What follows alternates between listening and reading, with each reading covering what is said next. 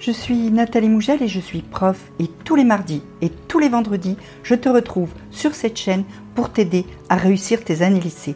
N'oublie pas de t'abonner et de me suivre sur Instagram. Avec le contrôle continu et Parcoursup, les notes prennent de plus en plus d'importance, surtout en première et en terminale. Alors la vraie question pour toi, c'est certainement de savoir comment tu dois faire pour avoir de bonnes notes. Alors en fait, bien souvent les élèves pensent que pour avoir une bonne note, il suffit d'avoir appris son cours. Ben je suis désolée de te le dire, mais non, ça ne suffit pas d'apprendre son cours. En fait, apprendre son cours, c'est juste la fondation du tout départ, mais il doit falloir mettre par-dessus ça bien d'autres conditions pour pouvoir avoir une bonne note. D'abord, il faut que tu comprennes ce que tu as appris parce que ça sert à rien d'apprendre un truc que tu comprends pas. On l'a vu dans une vidéo sur apprendre par cœur. Et puis ensuite, il faut que tu comprennes aussi quelles sont les consignes de l'épreuve que tu passes et quelle est la question qui t'est posée.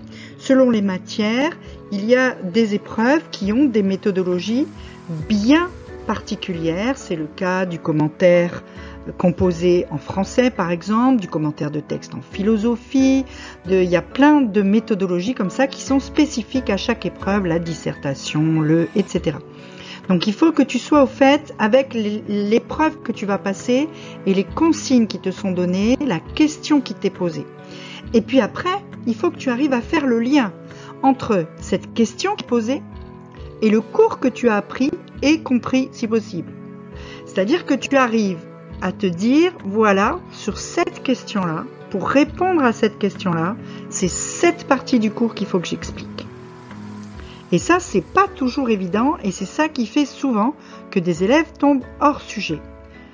Et puis, donc, en fait, il faut savoir rédiger, il faut arriver à faire les phrases en français correctement, arriver à articuler les idées, c'est-à-dire avoir les petits mots de liaison, la façon d'expliquer comment les choses s'enchaînent, les liens de cause à effet, etc. Donc, tu le vois, déjà, rien que sur l'épreuve elle-même, c'est beaucoup plus complexe pour réussir à avoir de bonnes notes que simplement d'avoir appris son cours. Mais ensuite, il faut et c'est là que tout commence, que tu sois attentif en classe pendant les cours. Parce que en étant attentif en classe, tu fais déjà une bonne partie du travail, notamment du travail de compréhension. Si tu es actif en classe, si tu es acteur de ton apprentissage, c'est-à-dire que tu lèves la main, tu euh, euh, poses des questions, tu essayes de mieux comprendre, en essayant d'approfondir ce que le prof dit et que tu n'hésites pas, si tu n'as pas compris, à demander à ton professeur en fin de cours, soit de te réexpliquer, soit de te donner des pistes pour mieux comprendre, eh bien forcément, ça sera plus facile après pour toi de bien réussir. Si tu viens en classe, tu mets tes fesses sur une chaise et tu regardes le prof comme tu regarderais n'importe quoi à la télé ou sur ta tablette, ça ne sert à rien. Tu peux aussi bien scroller sur Instagram toute la journée, ça tu auras le même effet. Tu seras juste un spectateur et pas un acteur. Et ça, ça va t'handicaper très très fort. Tous les soirs, quand tu rentres, ensuite, tu dois reprendre tes cours de la journée. Tu dois les relire, corriger les fautes d'orthographe, améliorer la présentation, souligner les titres, etc.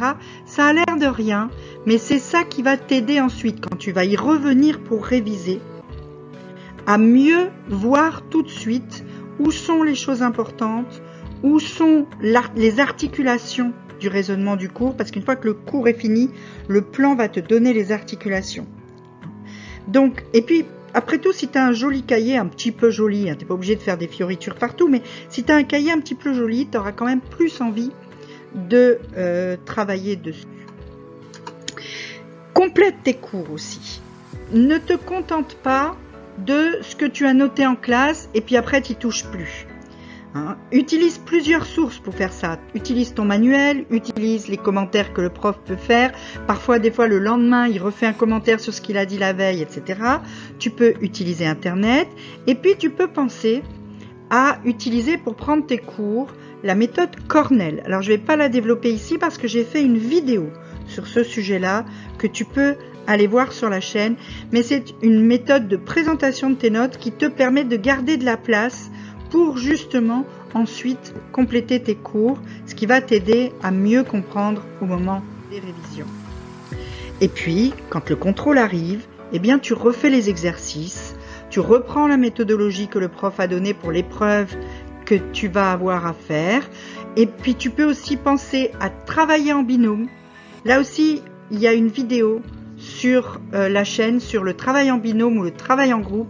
C'est un bon moyen de bien réviser, de s'apporter des choses les uns les autres et donc d'étoffer un peu ce que tu apprends.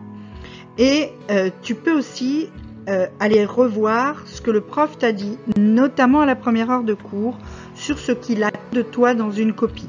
Quelle importance il va donner à la logique, au plan, à l'orthographe, etc. Donc ça, tout ça, tu dois le reprendre parce que le but de l'épreuve, c'est pas de recracher correctement un cours que tu as appris par cœur, mais c'est bien et bien de, de répondre à la question qui t'est posée avec la méthode qu'on t'a donnée et surtout de répondre aux attentes de ton professeur.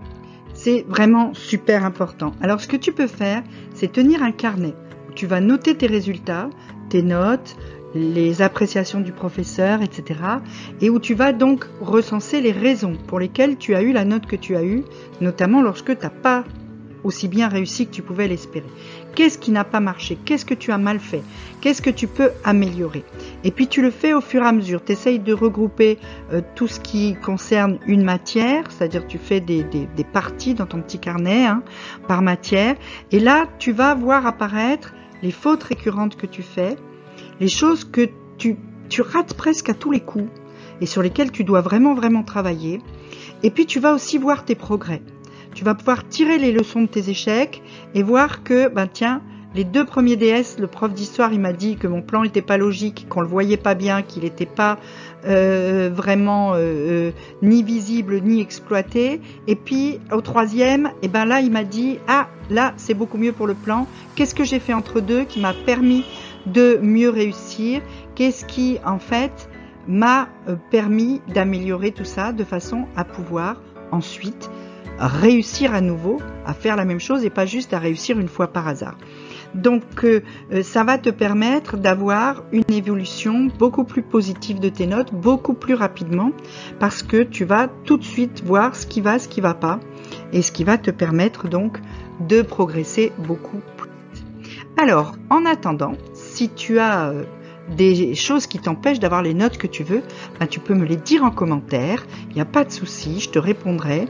Et puis, si tu veux me suivre de façon plus euh, présente, eh bien, tu peux euh, t'inscrire à mes mails et surtout me suivre sur Instagram où je donne plein plein de conseils et où tu pourras aussi me joindre directement. En attendant, petit pouce bleu, petit abonnement, petite cloche.